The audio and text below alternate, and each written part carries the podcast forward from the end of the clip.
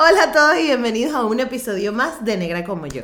El episodio de hoy se los debía, señores, porque el episodio de hoy es con una de las primeras invitadas o la primera invitada más famosa este, que, que, vino a, a, este podcast. Y Daira, de verdad, este, no, no puedo estar más agradecida contigo por por todo lo que has hecho por mí, cómo nos, me has ayudado a crecer, siempre me recomiendas, siempre hablas del podcast y de verdad que yo estoy enormemente agradecida contigo y no podíamos dejar de pasar la oportunidad de que antes de que se terminara esta segunda temporada, ya apareciste en la primera, ya apareciste en la segunda temporada, esperemos que aparezcas en la tercera, pero eh, de que hables conmigo y de que, bueno, de hablemos de un montón de, hablamos de un montón de temas, no profundizamos tanto en la daira negra y del reconocimiento de su negritud, porque eso está en el episodio 7, si no lo has visto, váyase ya, pero es sin video. Y esta vez quisimos hacerlo con video para que la gente pudiera pues eh, em, disfrutar de un mejor episodio. Eh, además hablamos de temas nuevos, de temas diferentes, hablamos de Venezuela, de su, de su proceso de emigrar y un montón de cosas cool. Así que nada, em, gracias Daira por aceptar la invitación y recuerda suscribirte, darle like, comentar, compartir y hacer todo lo que tienes que hacer para que este episodio y todos los demás se difundan y la gente pueda conocer el proyecto. Y si quieres aportar dinerito, dinerish, recuerda que tenemos un Patreon donde puedes colaborar y que también este y todos los episodios están en formato audio en Spotify, Anchor, eBooks y Apple Podcasts. Así que sin más preámbulos, vayan a ver el episodio y nos vemos al final. Esto es Negra como yo, un espacio único que nació para motivarnos a valorar el cuerpo que somos, crecer nuestra autoestima y hablar de negritud latinoamericana. De nacer, negra como yo Señores, hoy en Negra como yo, para cerrar la temporada, yo tenía que traer a la madrina de este podcast. Daira, ¿tú sabes que tú eres la madrina de Negra como yo? Soy la madrina, me encanta. La madrina que la primera vez estuvo de loquita. Porque yo juraba, bueno, es un podcast, no es necesario arreglarme. Y, o sea, juraba que era puro audio y resulta que eh, existía la posibilidad de hacerlo audio y video al mismo tiempo. Y la verdad es que lo hicimos porque no me importa, pero eh, después de ver los resultados y ver esta poca gente bella que has tenido tú, dije, no, hay que arreglarse, hay que repetir. Claro, exactamente. Bienvenida. Gracias, mi amor. Me encanta conectarme siempre contigo. Me encanta todo lo que haces. Amo tu podcast. Soy, no los he escuchado todos, tengo tarea. Por ahí me quiero escuchar el de Pastor y tengo que terminar el de Betsaida. Ok. Que me encanta. Eh, además, he aprendido muchísimo de ti por toda la cultura afro que tienes. Y, bueno, te deseo todo lo mejor, que sigas creciendo, que esto sea inmenso y que, que sigas eh, difundiendo eh, el amor por lo nuestro, el amor por, por, no solamente por ser negro, porque sí, yo siento que sí hay que decirlo, pero por valorarse como uno vino a, este mundo. Total. Que, que es parte de la misión. Total, total. No, bueno, lo fino de los podcasts es que tú te lo puedes poner cuando quieras, haciendo lo que sea, lo paras, lo retomas. Así que no hay, no hay presión para nada. como en siete colas. El de Freddy. Pura, regresé, no sé qué, me acompañaron, es lo máximo, los podcasts son lo máximo. Claro, ah, bueno, verdad que para Miami sirve, porque como allá todo el mundo está en carro todo el día. Siempre. no, bueno, igual sí puedes caminar también. O sea, está perfecto cuando tú tienes que hacer este, labores cotidianas tipo limpiar, hacer la comida o hacer ejercicio. Exacto. Son perfectos acompañantes. Así que espero que esto siga creciendo. Ay, bueno, esperemos, esperemos. Estamos en eso, estamos en eso. Mira, Daira, yo te quería traer, porque bueno, eso, te debía lo de aparecer decente en el podcast. Este, y porque a mí me gusta mucho de ti que tú eres súper genuina, chama. O sea, em, y eso es algo que a veces hace falta en el mundo del espectáculo, ¿no?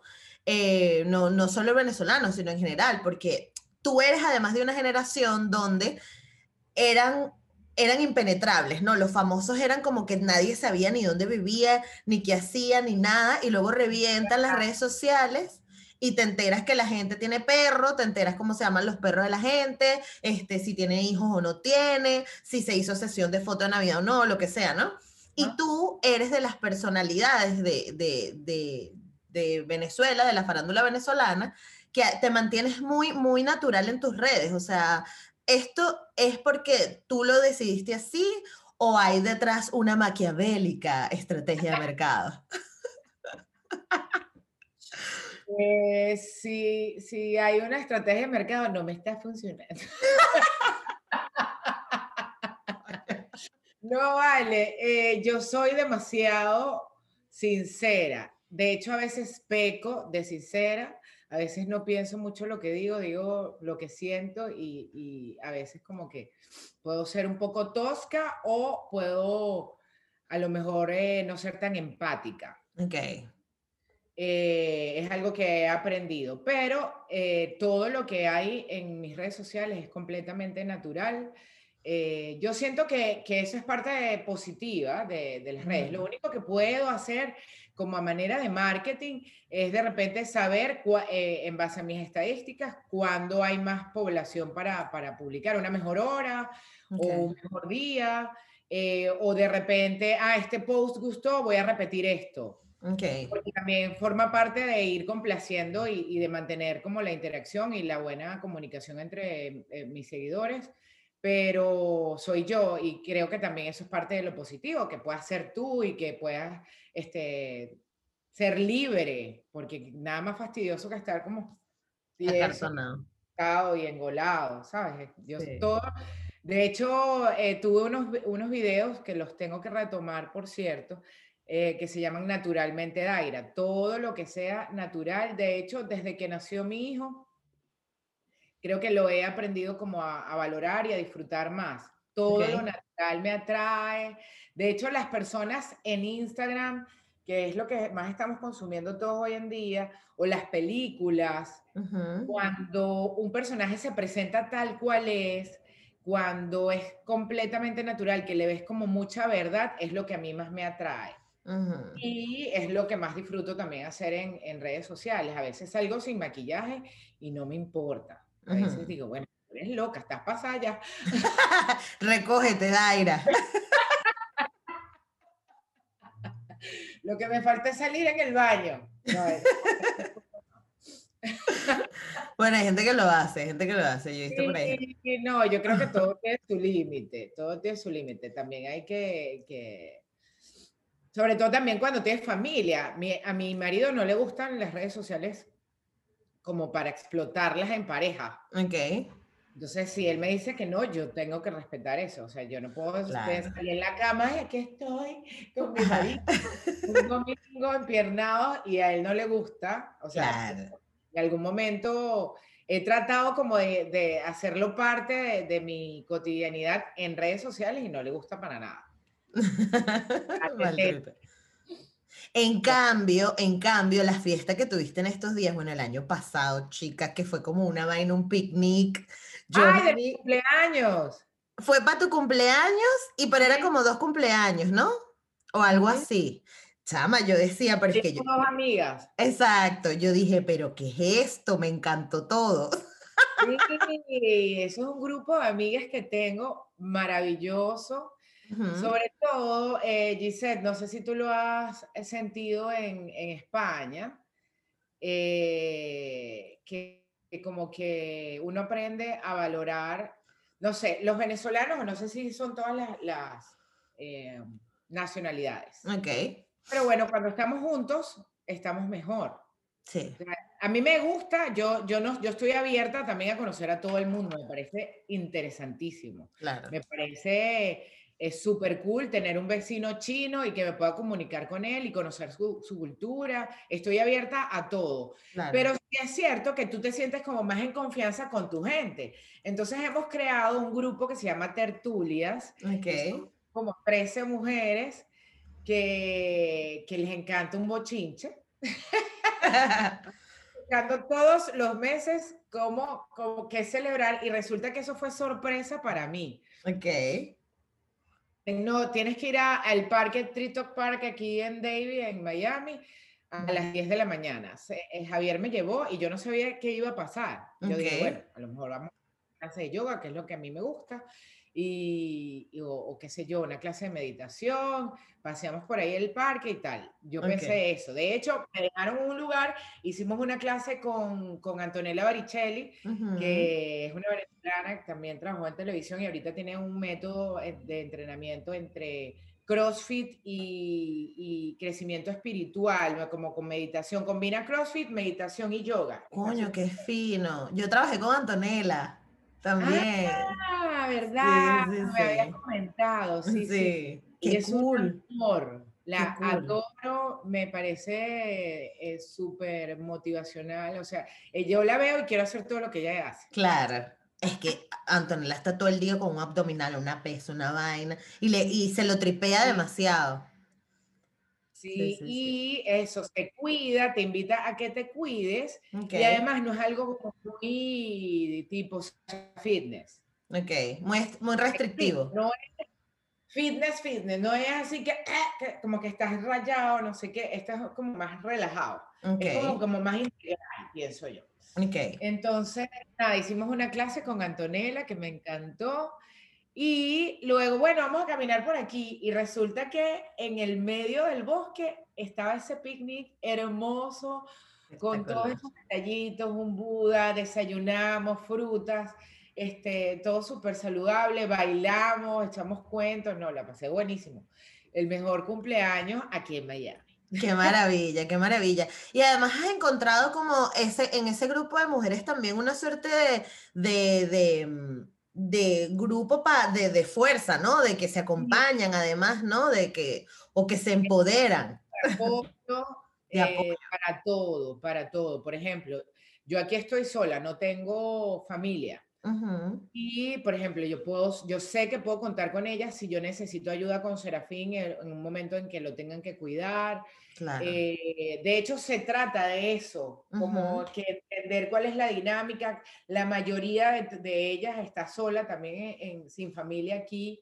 Entonces, es como un grupo de conexión en donde puedas hablar de guarandinga, cosito, échate para allá, este, echa un chiste de venezolanos, echa un chiste con chinazo, porque tú tienes otros amigos, yo tengo amigas aquí de la escuela de Serafín que también, eh, yo como soy muy conversadora, he Ujú. logrado mantener como una comunicación, una comunicación chévere con otras mamás de otras nacionalidades. Claro. Pero no puedes, eh, eso, no tienes esa cotidianidad, no puedes hablar de la autopista o de la, no, de, de Sí, o códigos venezolanos. eso. Entonces es sentirse en confianza, que es Claro. súper importante. A mí me parece súper, súper importante que, que encuentres un grupo así para una transición en un nuevo país, Total. porque es súper valioso, lo, lo- lo- las adoro. Claro. Qué maravilla. Y- Em, Y además creo que fue como orgánico, ¿no? O sea, Sí, fue suerte, de verdad.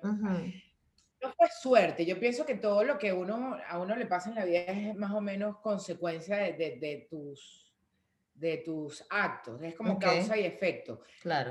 Ah, en ese grupo está, eh, están buenas amigas. Patricia Fuenmayor, que la conozco toda la vida. A pesar de que Patricia vive en New Jersey, Ok. está en ese, porque todo empezó con un grupo de WhatsApp. Ah, claro. El grupito de WhatsApp. El grupito de WhatsApp ahora se reúne una vez al mes. Ya el Claro. mes de, en febrero tenemos la cita para el Día de la Amistad, el 5 de febrero. Ok. Entonces, ahí está Patricia Mayor, Soraya Villarreal y Antonella, que a pesar de que en Venezuela no éramos muy amigas y tampoco trabajamos juntas, pues también es, formaba parte de, o sea, teníamos una buena relación, teníamos Claro. lindos recuerdos y nos encontramos en un parque y así nos fuimos reuniendo y ahora Pero tú, este mira, pero tú tienes el grupo ese, tú sabes que Catherine Fulop salió, nos reiremos de esto, este, diciendo que ya tiene el grupo con Maite, con Carolina Perpetuo, las de Mises de su generación. ¿Tú tienes un grupo con las Mises de tu generación? Porque creo Sí, sí, que tu año también sacó full talentos. Sí, ahí tenemos un grupo que se llama Mis Venezuela 1998 y ahí está Verónica Schneider. Claro, eh, Hoy en día es aquí, bastantes novelas aquí en Miami. Está Carolina Indriago, que fue la ganadora ese año.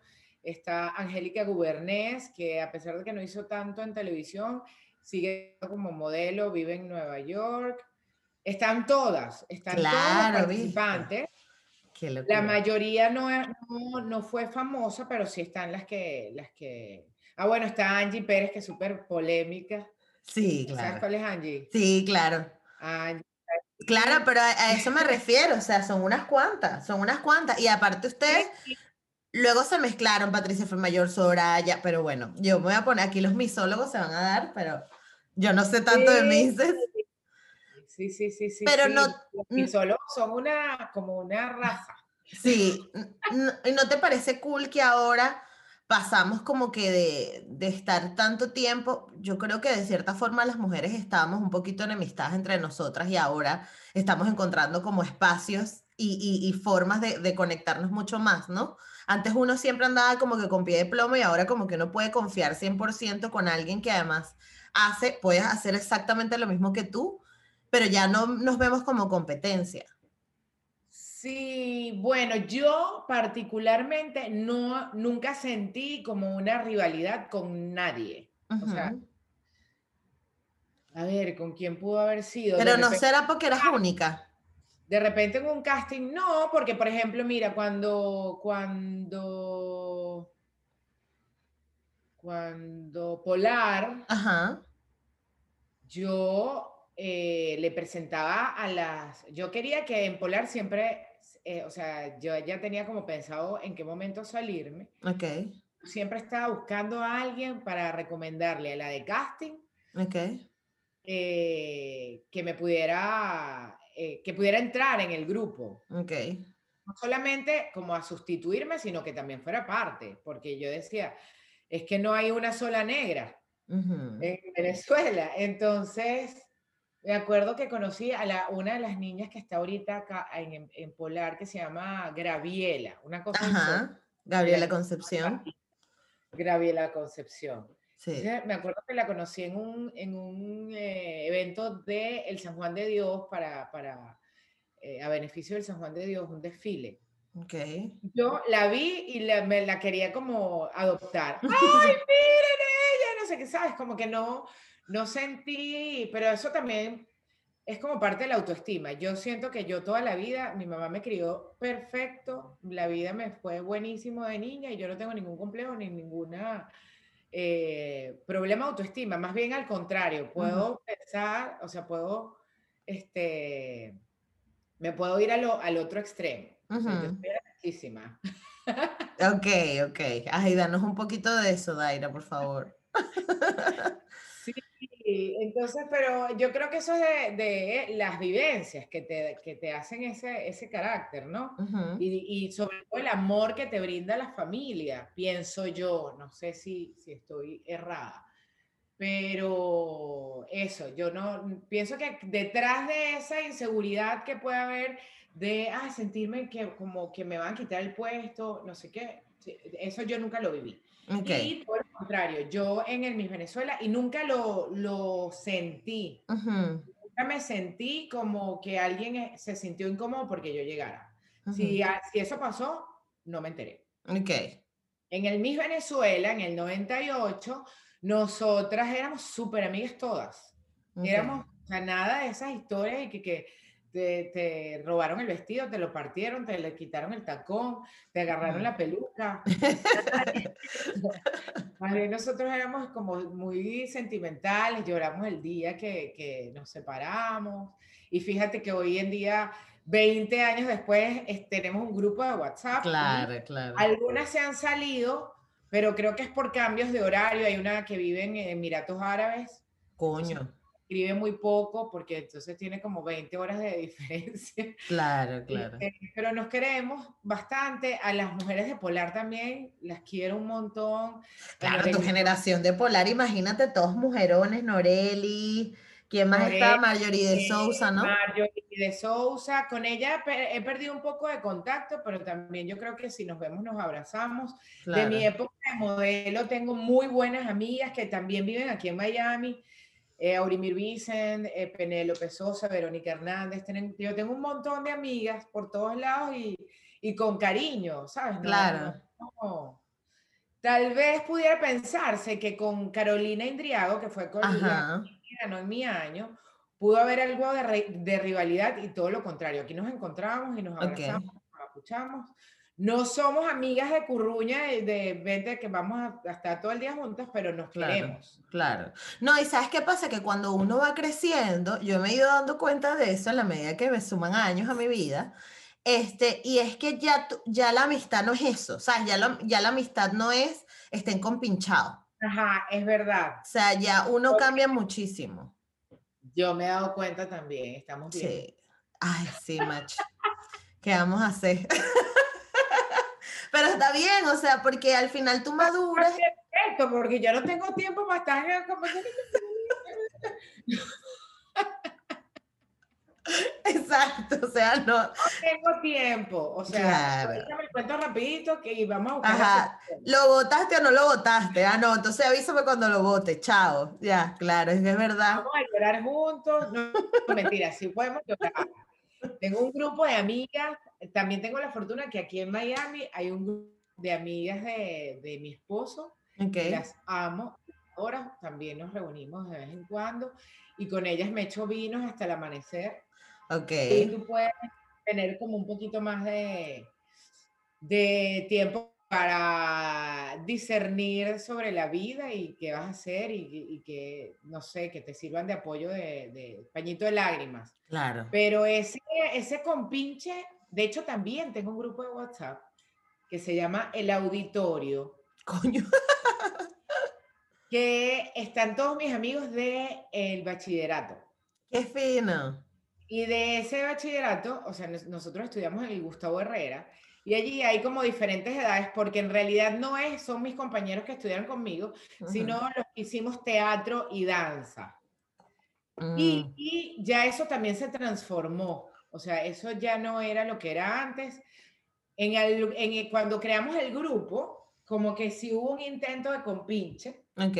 estábamos como mucho tiempo, coincidió con mi llegada aquí a Miami, hace tres años. Y como que pasábamos mucho tiempo metidos en el grupo de WhatsApp, recordando, mandando fotos. Una, fue muy lindo esa, esa etapa, pero ya cada quien tiene su vida.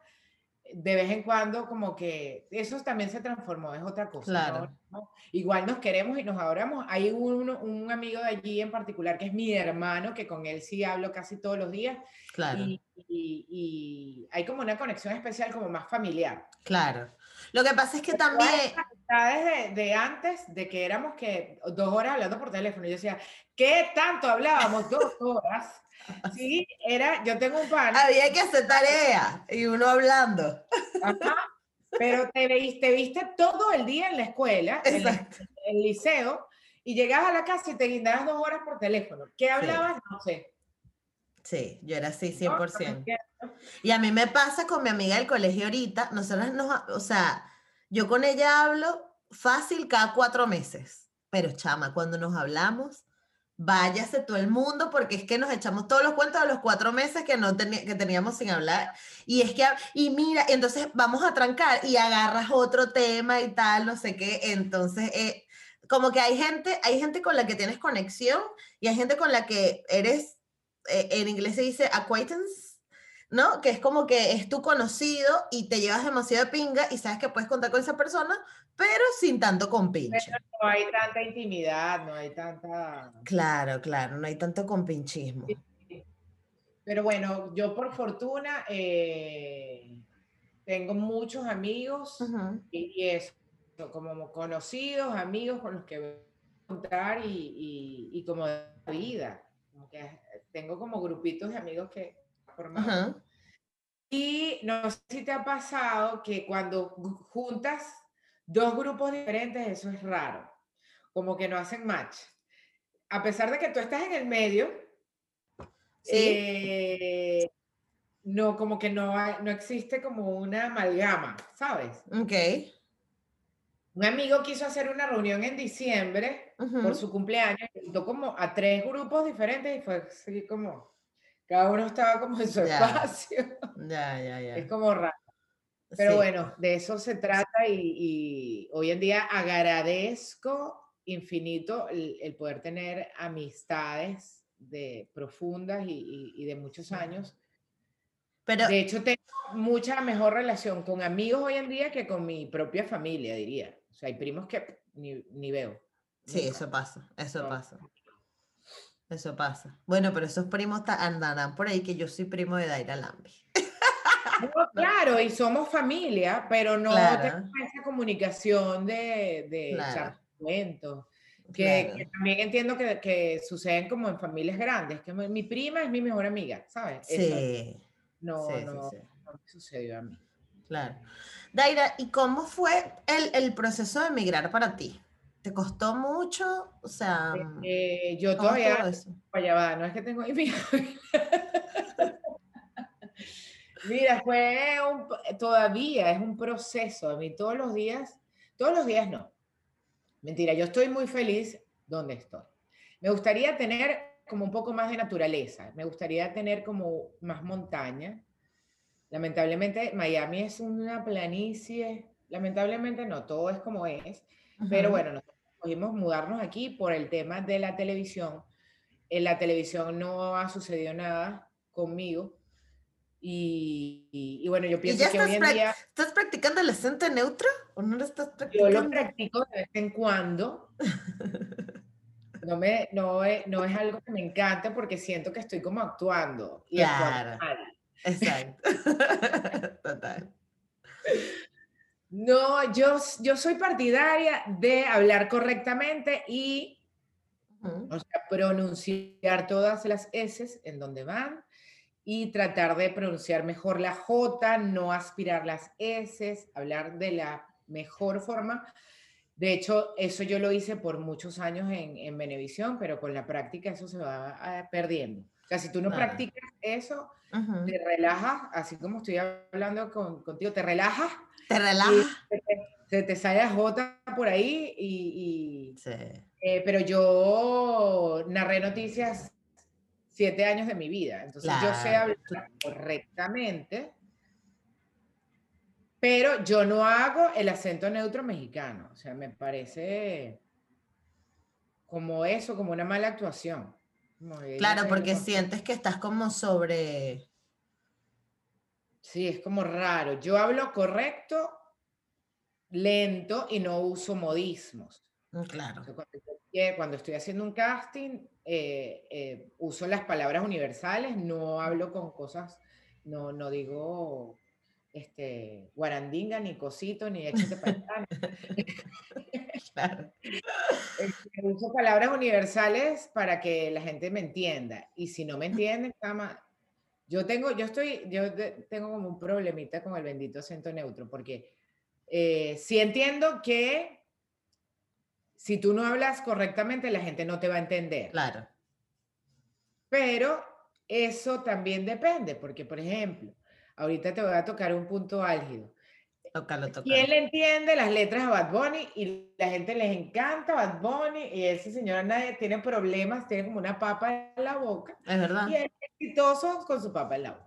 Entonces tú no me vas a venir a decir que no me entiendes. es verdad, es verdad. No, es que tienes toda la razón. Lo que pasa es que Bad Bunny le mete el beat, Daira. Bad Bunny le mete el beat y con el beat fluye. Él va a decir, pero tiene un beat atrás, un tunki tunki y ya, con ah. eso. no sé. Tengo que meter el beat para que me entiendan. Casting a la gente mexicana, porque en teoría, cuando tú, eh, cuando ellos, ellos te exigen el acento neutro para trabajar en el mundo, es para que los mexicanos te entiendan. Claro. No, y Latinoamérica entera. No sé. no sé. Porque yo me pongo a pensar, en los 80, las novelas más famosas de la historia fueron las venezolanas y Carlos Mata habla igual que yo. no, Carlos Mata habla enredado. Carlos Mata, se, cuando él quiere chalequear, se le va la olla. Bueno, sí. Pero bueno, él actuaba y se le, la gente le entendía. Sí. Carlos Mata fue famoso, ahí la gente le entendía. Y él hablaba venezolano y era chévere. Era, eh, todo el mundo era chama, chévere. Más bien la gente se le pegó las cosas, se le pegaron las cosas venezolanas, los modismos venezolanos. Venezolano, ah, chévere, chama. Sí, yo, yo he conocido gente aquí en España. Sí, yo he conocido gente aquí en España que sabe de vocablos venezolanos por las novelas, por Cristal y todo eso que aquí fue, o sea, Cristal aquí fue una locura. O sea, yo cada vez que hablo con alguien más grande que yo, no sé, que tenga 40 años, 45 y tal, Cristal, Cristal, y yo que, pero, no sé, o sea, fue el boom. Sí, sí, y te vas a Argentina y la gente ama a eh, Carlos Mata, a Catherine Fulop y chama, o sea, la gente si hablas lento, si hablas como con palabras correctas, tú puedes comunicarte perfectamente. Tú no me puedes decir que no me entiendes. Claro. Porque en teoría el acento neutro, es para que te comuniques mejor, para que el mensaje llegue. Entonces, no entiendo mucho el tema del acento neutro mexicano para que te puedas, eh, que tienes que cantar como los mexicanos, porque no es un acento neutro. Si tú quieres hacer un acento neutro, tú no puedes identificar de dónde soy yo. Es el acento neutro latinoamericano o el acento neutro en castellano que lo logran los traductores de películas. Exactamente. Que tú escuchas a esa persona hablando o eh, muchas veces yo ahora también escucho muchos audiolibros y es un acento que tú no, no, logras identificar de dónde, ¿De qué dónde persona. Eso sí es acento neutro. Pero el acento neutro que tienen las personas aquí eh, en las novelas de Telemundo, no me vengas a decir que eso no es acento neutro. Chica, no te vayas a pelear con los productores de Telemundo. Ajá, pero me ibas a contar lo de... No, no, no me voy a pelear con la gente, no, es algo, mira, yo pienso que eso es un fenómeno. Así como las personas, así como las, las novelas venezolanas fueron famosas en los 80, ahora tenemos este fenómeno en que como la mayoría de la gente que consume eh, novelas está en México, entonces bueno, hay que adecuarse a ese mercado y yo me puedo adecuar. Yo te puedo hacer el acento neutro mexicano. Pero no, no lo quieras eh, eh, imponer como una regla del lenguaje eh, de la... Vale, vale, lo entiendo. Sí, sí, sí, lo entiendo, sí, sí, sí. Ya, ya, ya. Un fenómeno, bueno, ajá, vamos a adecuarnos ahí y, y, y Exacto. trabajo lo voy a hacer. Exacto. Chica, mira, no, pero me estás contando eso, que cuando emigraste tú te fuiste a Miami por la televisión. Ajá, nos mudamos a Miami por la, porque el, el mercado eh, de Miami se parecía mucho al mercado eh, de venezolano y pensé que podían haber muchas más oportunidades acá. Resulta que todo se ha transformado con el tema de las redes sociales, también hay menos trabajo en televisión, eh, más bien han votado un montón de gente en Telemundo, viene lo del tema de la pandemia que todo volvió patas arriba.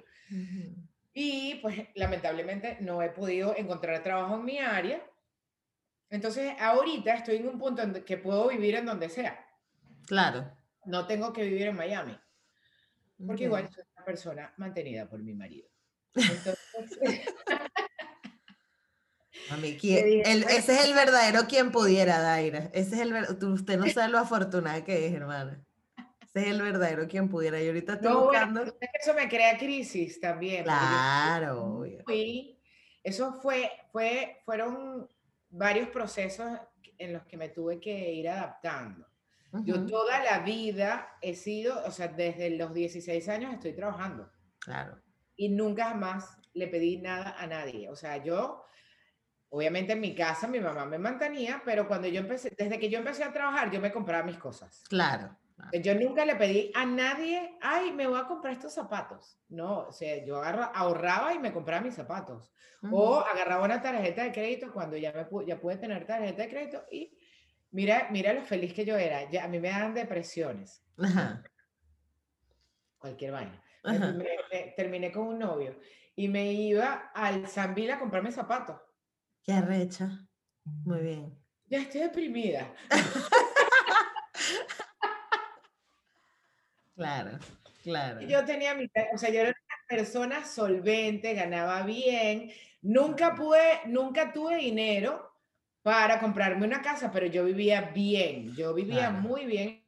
Yo pagaba mi renta, me, me compré un carro a crédito, ganaba muy bien, o sea, era una mujer empoderada con su Claro, y cu- cuando tú te fuiste a Miami, tú dejaste, o sea, tú estuviste vigente en Venezuela hasta que te viniste, o estuviste tiempo sin trabajo. Eh, yo eh, sí, yo, o sea, yo, yo dejé de trabajar con el embarazo, Mm, ok.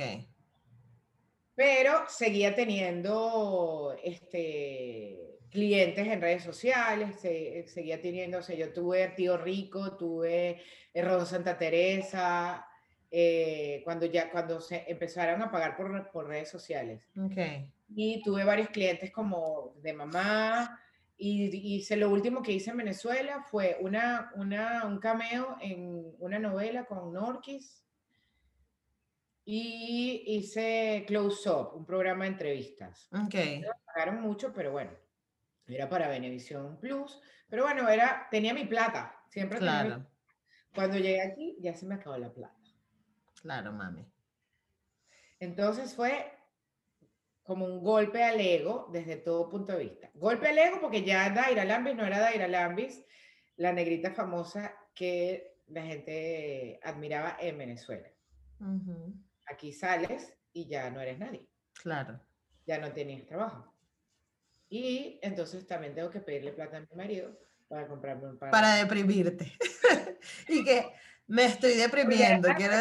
Claro, eso ya no. Te, te- te- te deprimiste, me tomo un aceite. Exacto. Claro, ya está. O pongo una película y lloro. Exacto. Un, un- un plan un poquito más endógeno para deprimirse. Pero bueno, igual tú sientes que, que de alguna forma eso te ha hecho crecer como mujer. Sí, Por supuesto. Eh, me ha hecho valorar, mentira, yo no, no, eso no, no es como, no es la palabra exactamente, porque yo desde que tengo uso de razón amo mi país, pero lo extraño muchísimo, extraño mucho el, el- el país en donde crecí. Mm, Entonces, eh, entender que, bueno, que ya ese país en donde yo crecí no existe, que eso también te hace crecer, que te hace ser resiliente, que es la palabra que está muy de moda está, está entre los venezolanos, la resiliencia, la reinvención. Eh, entonces, es da- o sea, darte cuenta de que puedes estar en, en muy buena posición en un momento y ya pasa el tiempo o sucede algo como la pandemia y se te cae todo. Entonces, hoy en día yo puedo, yo, yo creo que soy capaz de hacer cualquier cosa, también porque vengo como de, de esforzarme por todo lo que he obtenido. Nunca nadie, o sea, mi, mi, mi trabajo siempre fue de esfuerzo. No fue que, ay, me gané De un premio y me puse televisión.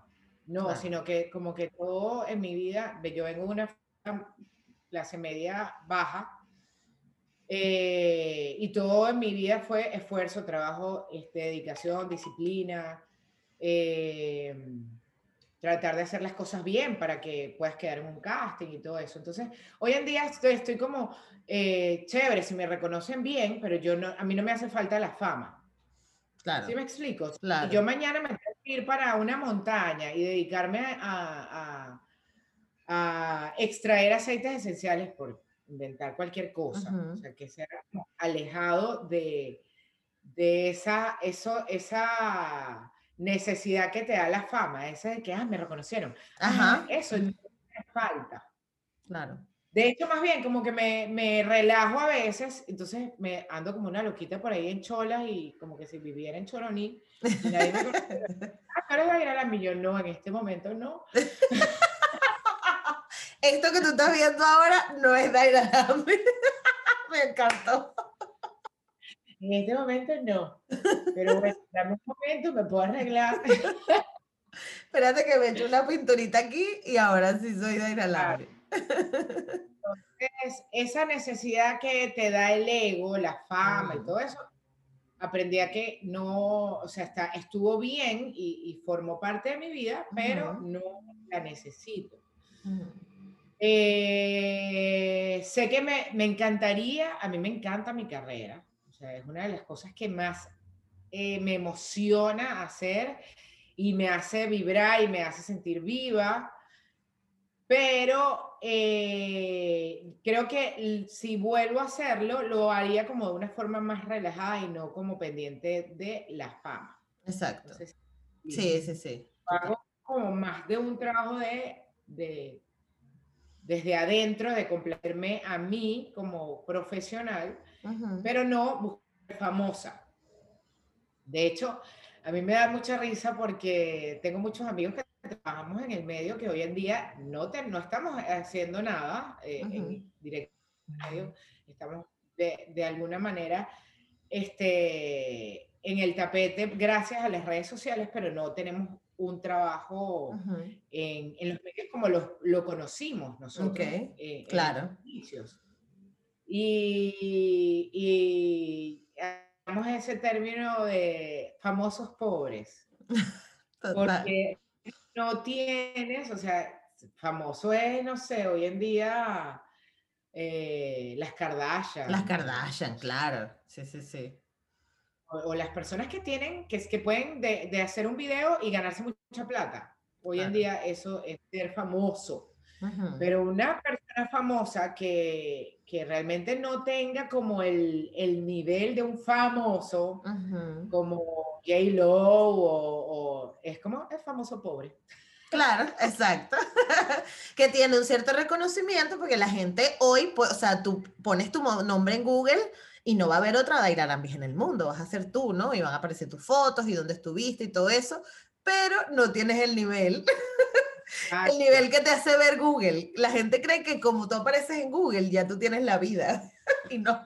No, me falta el yate. Ajá, exacto. Claro, te falta el yate, la champaña, sí, échatela encima. Exacto. Mira, pero ¿no has pensado hacer cosas independientes tú? O sea, como que, no sé, no lo he pensado y, y, por una razón, sí, mentira, lo hice, lo hice con, con Naturalmente Daira, que me parecía una, una, una forma chévere de, de, mantenerme activa en redes sociales y además de comunicar y me gustó mucho. Eh, de hecho, lo tengo que retomar porque tengo una responsabilidad con un montón de gente que decidió dejarse el cabello natural gracias a mí. Yo tengo que hacerme responsable de esa misión que me dio la vida. eh, pero está otro tema, que es el tiempo. Eh, estos videos requiere de tiempo, planificación, producción, uno hace de todo, entonces tienes que hacer la preproducción, la postproducción, este, montar el video, hacer los comentarios durante el post, no sé qué, tienes un montón de tiempo que no realmente está siendo remunerado. Entonces, dejé de hacer los videos sobre cabello porque me dediqué al negocio de los aceites esenciales de Terra, que me invierto muchísimo tiempo. Y bueno, de alguna u otra manera, no es un negocio que me está dando para pagar mis cuentas, pero que es un negocio a largo plazo, que, que requiere también de tiempo y que sí me está dando más dinero que el otro. Entonces, hay, hay que, tengo que administrar mejor mi tiempo. Uno de mis propósitos en este año es pararme a las 5 de la mañana para que el, tiempo productivo sea eh, mucho más eficiente. Sí, porque, por ejemplo, si yo me paro a las 5 de la mañana, de repente puedo hacer algunos videos, no sé qué, desde las 8 atiendo a mis clientes de doTERRA y después atiendo a mi hijo y mi familia, porque además esto es todo. es la casa, el marido, la familia, la comida, el niñito. Entonces, es, está complicado, pero sé que se puede hacer con mejor planificación de tiempo. Claro. Entonces. Me voy a tener que ir para Miami a producirte naturalmente de aire, chica. Será. Pero cómo, cómo, te va a pagar eso, no, mami, yo necesito tener esa experiencia. a mí, mira, a mí cada vez más, este. ¿Te llama la atención venirte para acá? A mí cada vez más me está, me está llamando más Miami porque, más que nada porque es donde tengo todos los contactos de producción, chamo. O sea, lo que pasa es que el tema de los Estados Unidos son esos papeles del coño que imagínate tú. Pero sí. Los papeles y la vida es cara. y la vida es cara. Y vas a dar la poseta, te cuesta plata. coño, claro. Sí, sí, sí, total. Pero bueno. También aprendí con la mudanza de país. O sea, en Venezuela teníamos demasiadas comodidades que en otros países no existe. Tú no le parabas bola a la luz, no le parabas bola al agua, tú te bañabas y dejabas ese chorro de agua abierto. Tenías todas las luces prendidas de la casa. Eh, hablabas por teléfono, habla pegado 100 horas. Aquí todo eso tiene, tiene un costo. No pagamos impuestos como se pagan aquí. No pagamos impuestos.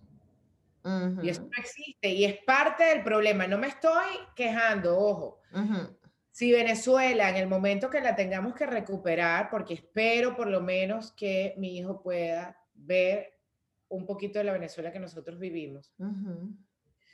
Cuando Venezuela tenga que recuperarse, todas esas cosas tienen que volver a la normalidad. O sea, tienes que pagar impuestos, no puedes hacerte millonario en tres meses con un negocio, no vas a recuperar en dos meses porque vas a estafar a la gente. tienes que pagar impuestos, tienes que pagar la luz, tienes que pagar el agua, nada regalado. Eh, todo eso tiene que reestructurarse en la Venezuela que será posible, no sé cuándo, pero espero que la ¿Tú crees, ¿Tú crees en, la maldición del 2021? ¿Tú crees que esta gente se vamos a ponernos, ya que vamos a ponernos dueñas del cafetal? ¿Cuál es esta maldición, América? Eh, dame luces. No, porque como ellos todo el rato dijeron que iban a gobernar hasta el, 2000, hasta el 2021, decía Chávez, entonces bueno, estamos en el 2021, ¿será? Ah. ¿Qué crees tú? ¿Qué te dicen? ¿No tienes un contacto fuerte, tío? Yo dije, a mí me dijeron que el primo, el primo, el primo de Diosdado, no sé qué. Hay rueda de sable. No, no. Este año yo no creo. Ojalá nos sorprendamos. Lo que pasa es que yo dejé de hacerme ilusiones. Sí, chamo, no se rompió el corazón. Sufrí demasiadas ilusiones. La, última que permití fue con la del paso de la ayuda humanitaria y, y Trump. Sí. Yo, menos mal que está de salida ese señor. Ajá. Ah, yo pensé. No lo soporto desde, de toda la vida nunca lo soporté. No entendía el señor de, candidato presidencial a los Estados Unidos. Total. Ganó, no sé cómo, a Facebook. Y lo, el tema de la, la esperanza de los venezolanos con Trump tampoco la entendí. Si ese señor hubiera hecho algo por Venezuela, se le agradece. Exactamente. Hubiera cambiado un poquito la opinión. Exacto. Hubiera hecho la burlita de las de Tuviéramos como las morillos. Tuviéramos como las morillos cantando. ¿Qué, qué, qué? ¿Tú no viste a las morillos cantando el himno nacional de Venezuela con el himno nacional de los Estados Unidos? ¿Tú no, viste ese video, Daira? Menos mal, amiga. Me alteran los nervios. Menos mal no lo viste.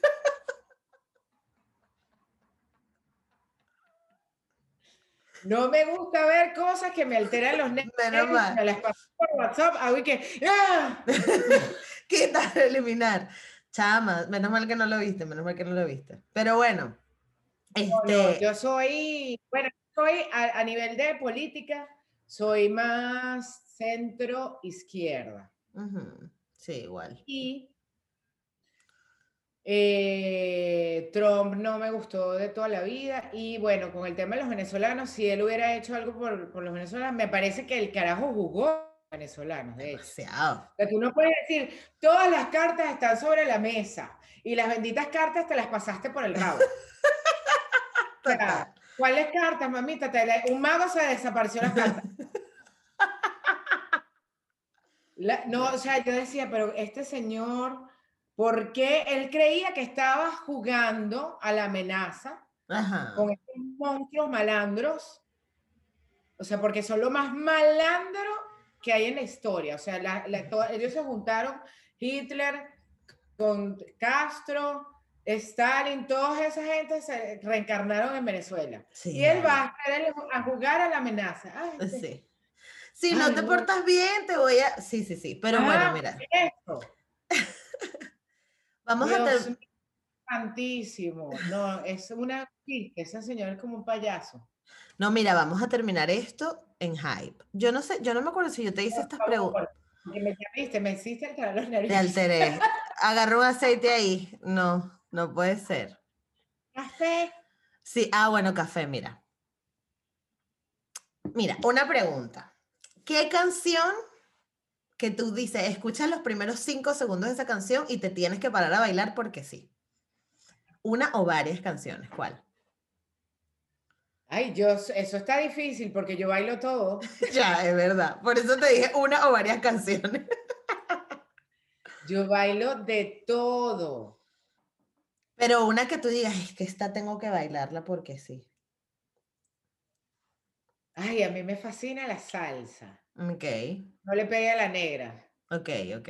Óyeme, no le pegue a la negra. Esa me encanta. Y la, la escucho, empiezo. Claro, cuando tú dices, "Esto es una- ¿cómo es que empieza esa canción? Esta es una de la historia Tan, negra, tan, de la tan, ta, Pam, tan. Exacto, exacto. Mira, Esa si pudieras hacer, ¿a cuál? No, di, di, di. No, que esa, esa canción, tú sabes que a mí me enseñó a bailar salsa mi papá. Ok, Entonces, es como que la, la, la salsa la tengo ahí en la sangre. claro, claro, O claro. sea, cualquier, cualquier canción de salsa me fascina. De hecho, yo soy más salsera que bailadora de tambor. Ok, muy bien, A mí el tambor me gusta, pero yo no soy buena bailando tambor.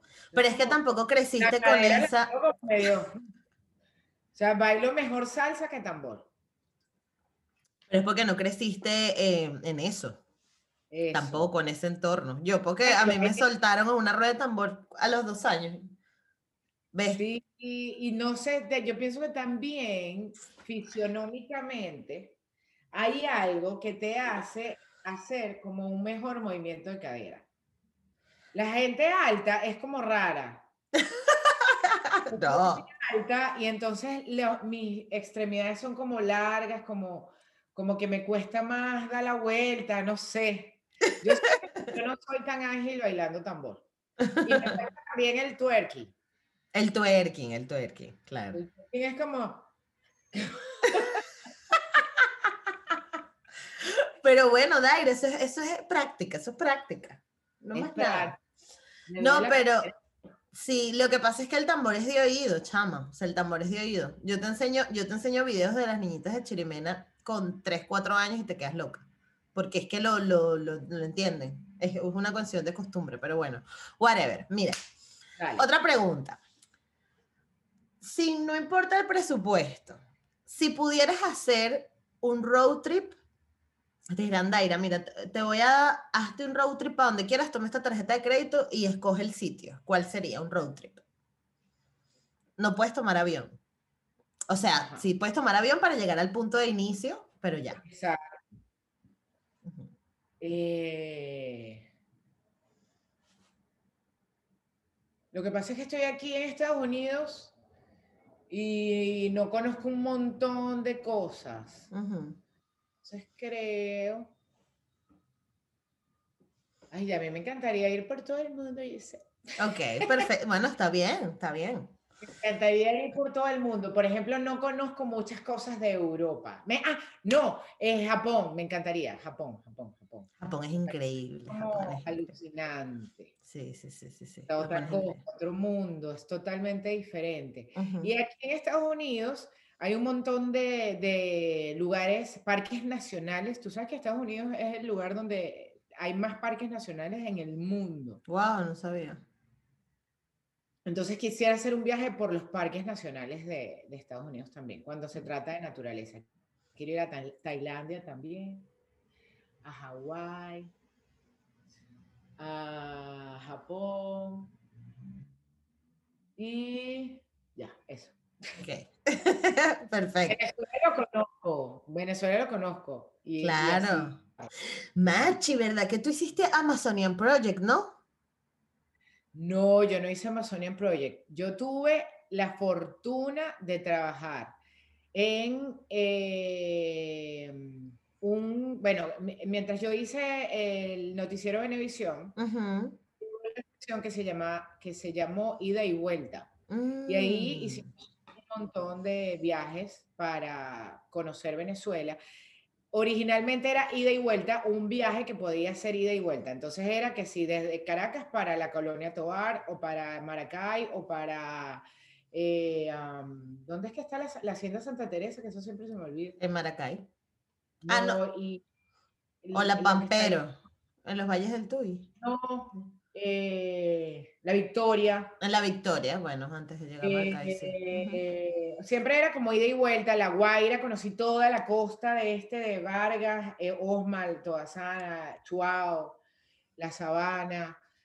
Eso fue con ese, ese programa. También trabajé toda la vida con, con el Quino y nosotros íbamos a todas las ferias. Entonces conozco muy bien mm. Mérida, muy bien Maracaibo, muy bien el Táchira, trabajé con el Quino, que también eh, eh, con el y Polar viajé muchísimo. A todos lados. Yo, yo me senté a tomar cervezas con unas mujeres en una taguara donde vendía, era la taguarita que vendía más Polar Pilsen en El Tigre. Wow. Eran unas o sea, cuando yo me sorprendí, las que más bebían cerveza eran unas mujeres tenían como 45 botellas de cerveza en la mesa, porque entonces además la dejan ahí para que sepan que se las bebieron. Okay. Eh, y bueno, mi esposo okay.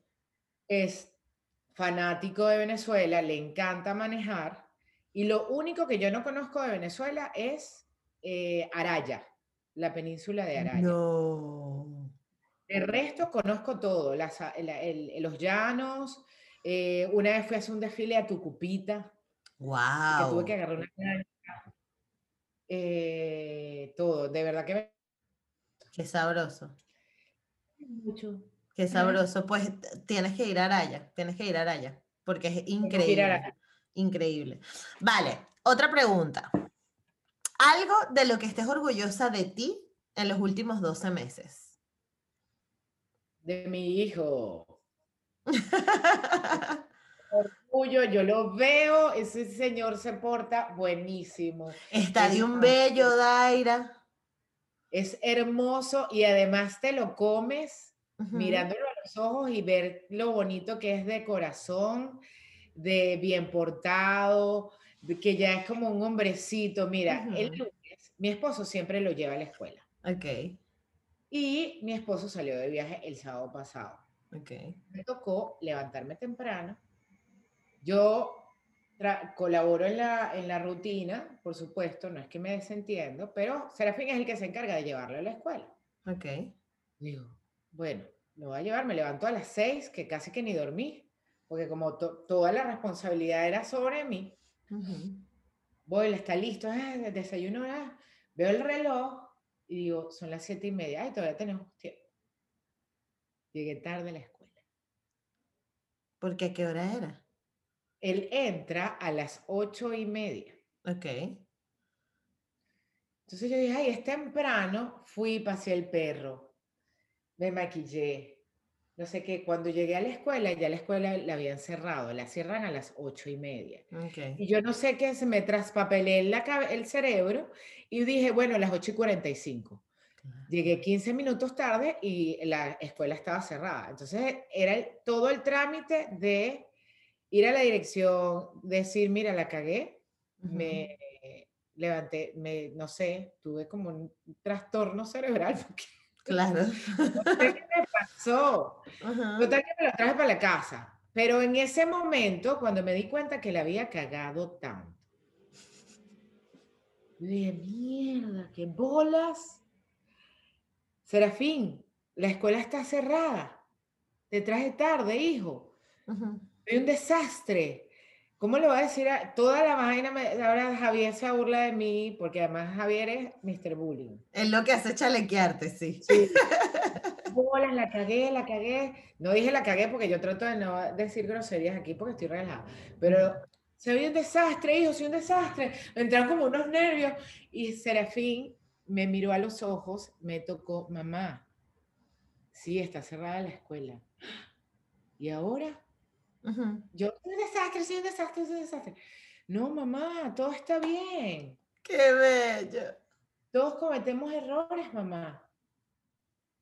Todos cometemos errores. Ay, me lo... Y me lo repitió en inglés como que si por si acaso no me lo... No, eh, o sea, como que hizo un spanglish ahí. Mamá, todos este, makes a mistakes.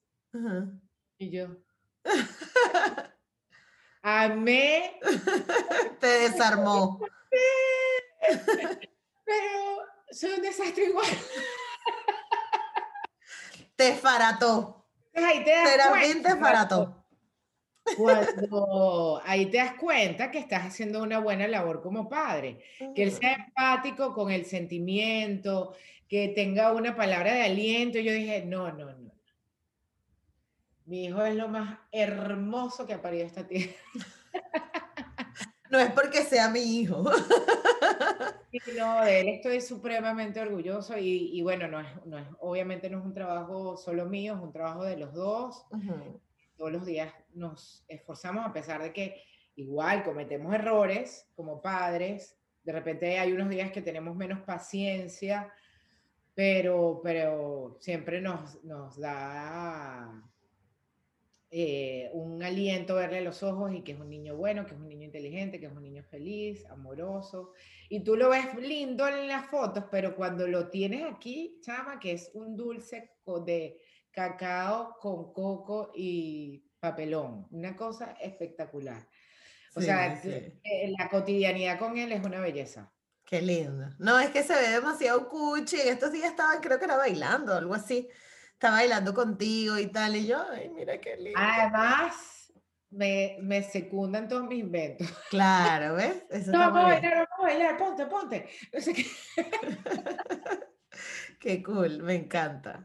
Sí, es una belleza, es la, el, mi, mi, más grande orgullo, es mi Mira, y de lo que yo estoy orgullosa es de que tú hayas aceptado la invitación desde la primera vez el año pasado y, y que estés aquí otra vez y que, y que siempre este, estés ahí activa y me repostes y, y, de verdad, y nos hayas apoyado todas las risadas porque todas te amamos y te picamos torta horrible.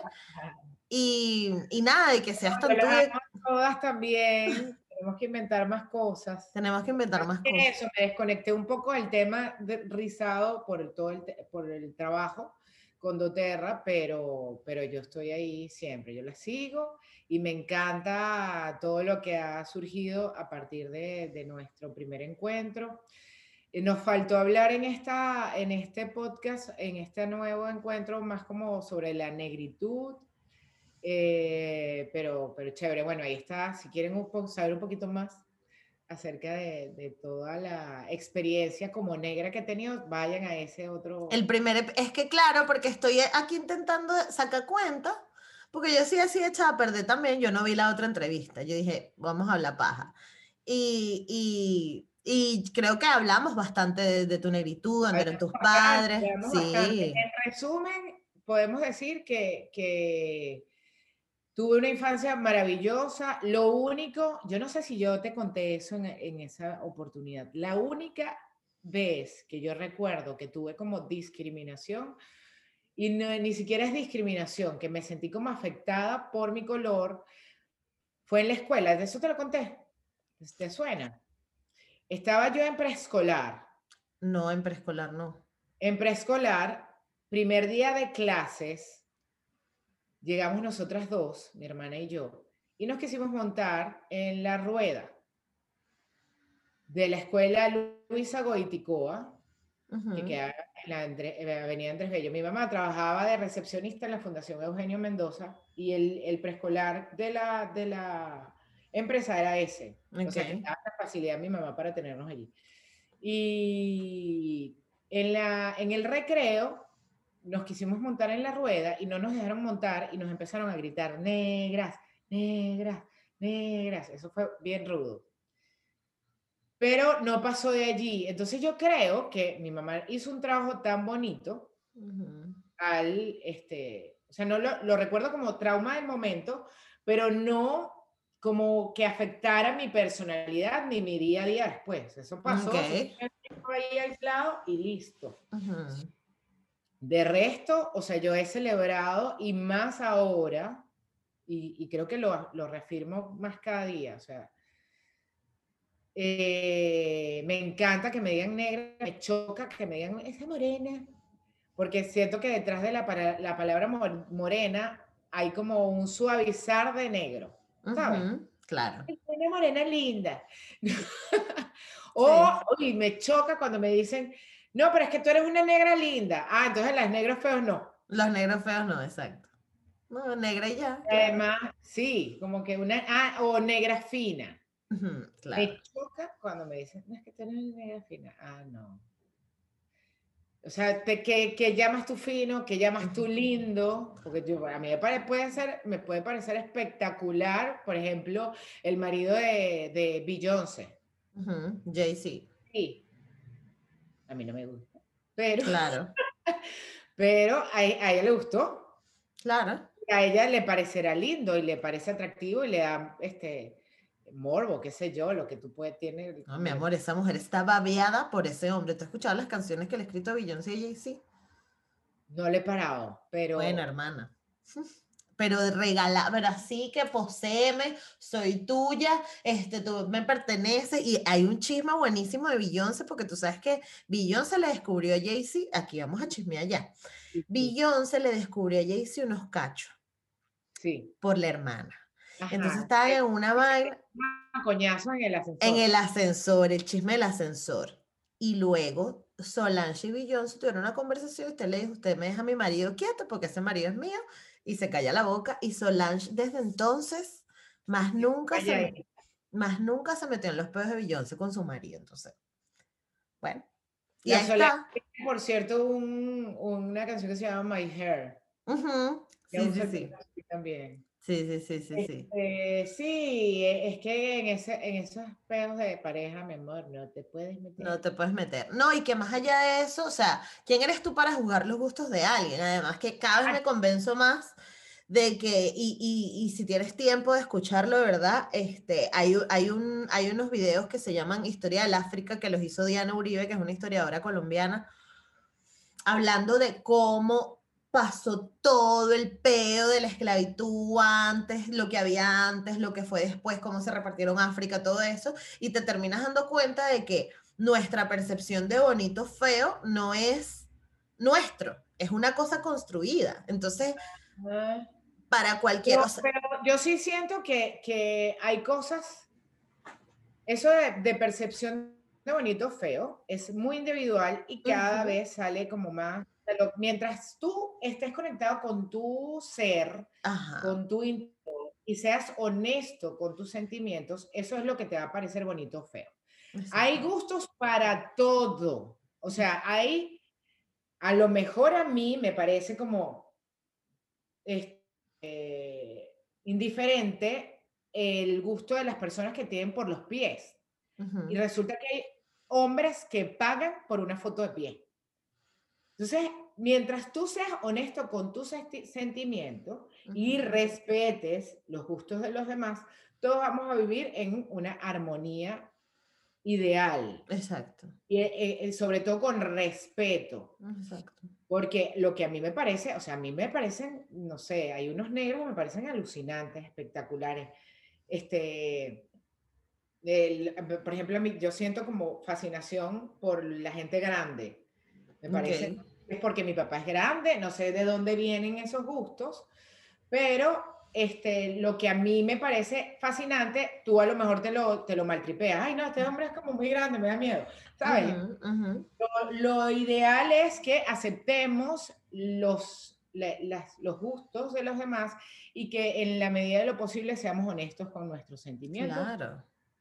Y que respetemos. Yo siento que si tenemos una vida respetuosa con nosotros mismos y con los demás, este, vamos a vivir mejor. desde la, además que desde la tolerancia, o sea, desde la tolerancia, desde como que... La empatía. Sí, total, total. A mí a veces me cuesta, yo soy bastante criticona, me cuesta eh, entender ciertas cosas, sobre todo cuando hay algo que me molesta.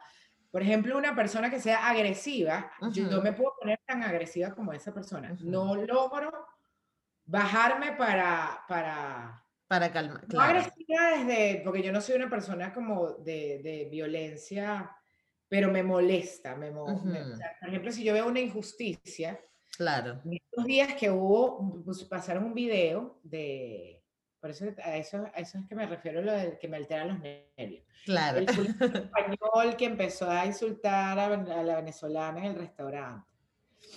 ¿Lo viste? No, no lo vi.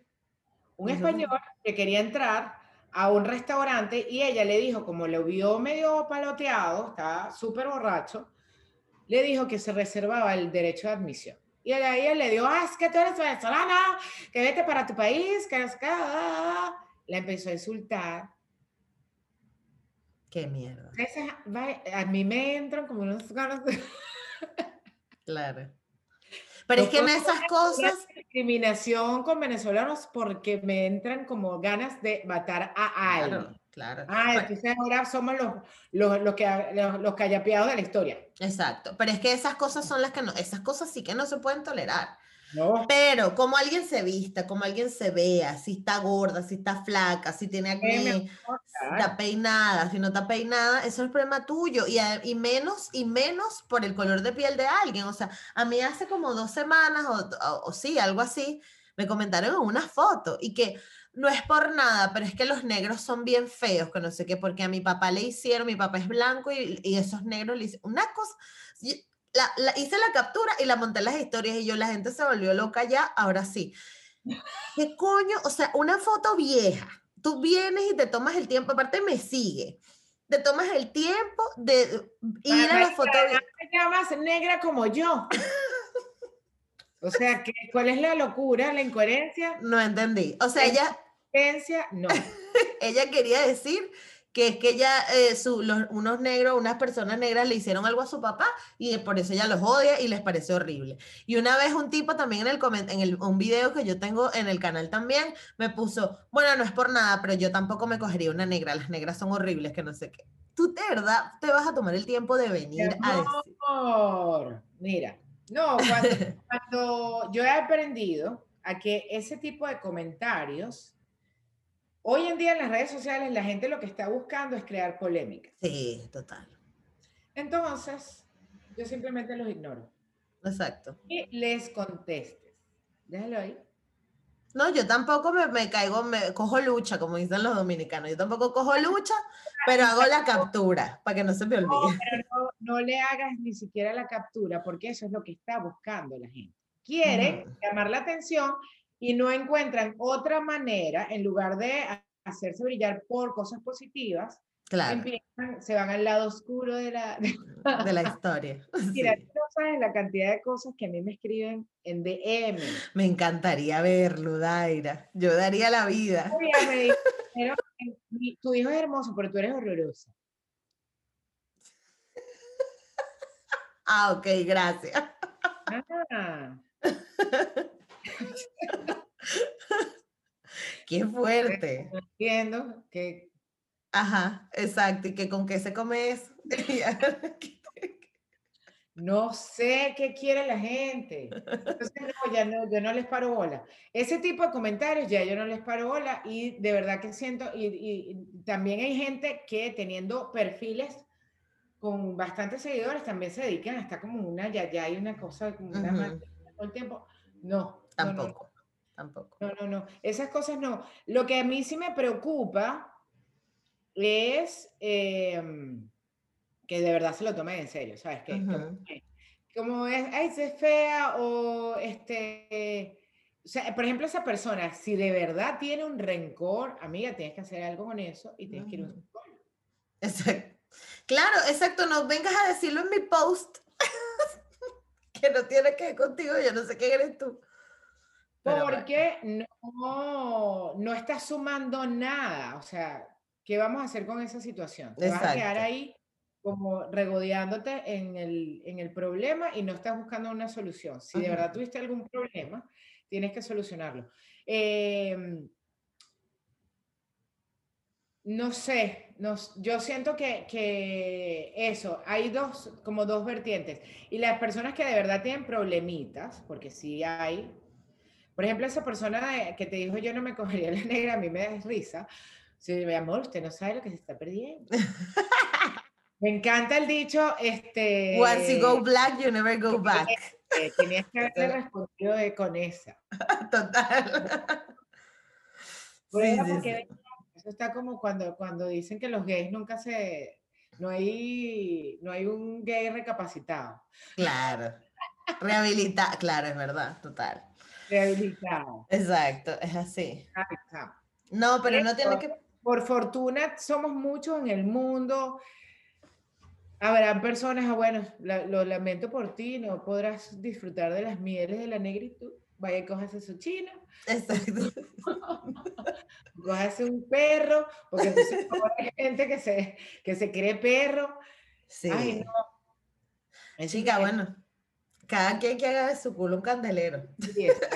No, pero eh, eso también tiene que tener un límite. Esa gente que se cree perro,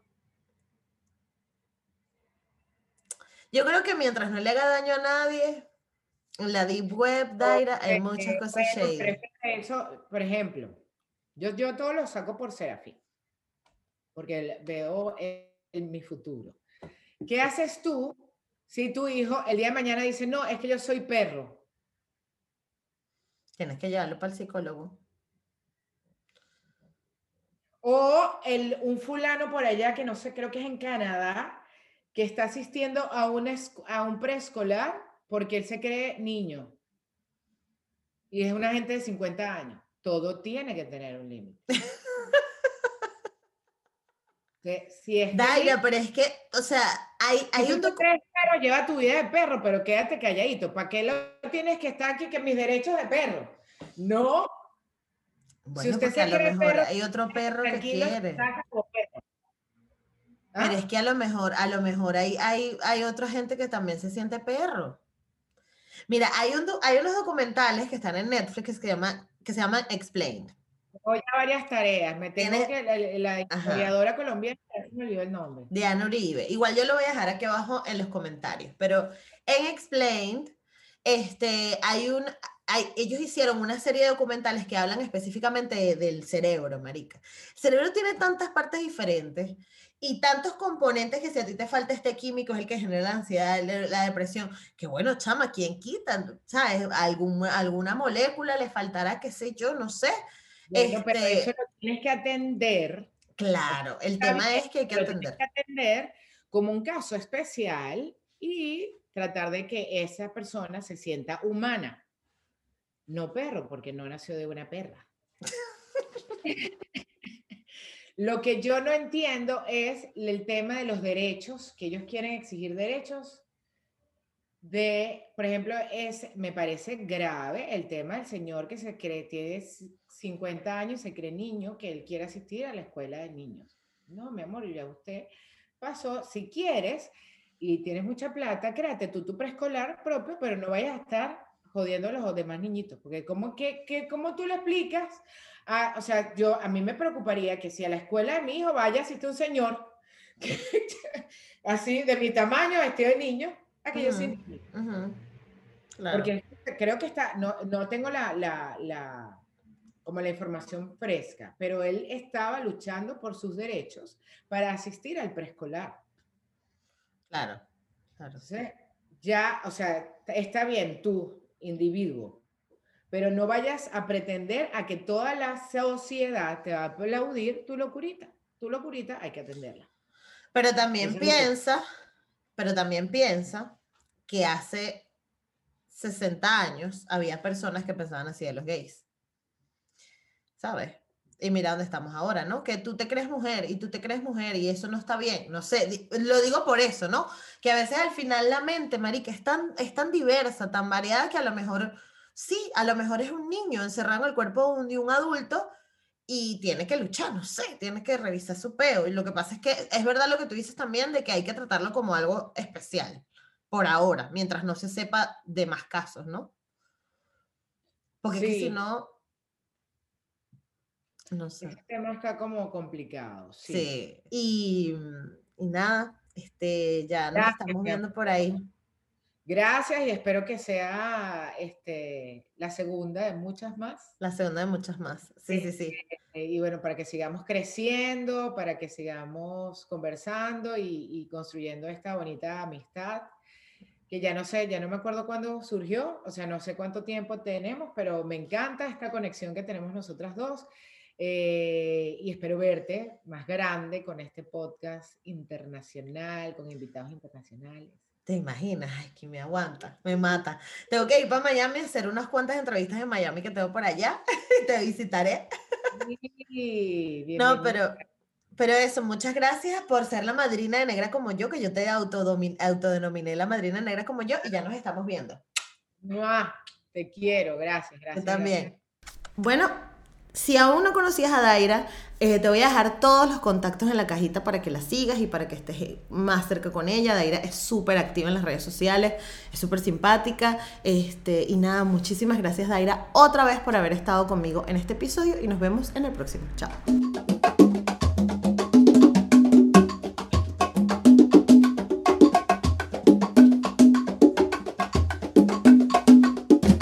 Hello, it is Ryan, and I was on a flight the other day playing one of my favorite social spin slot games on chumbacasino.com. I looked over the person sitting next to me, and you know what they were doing?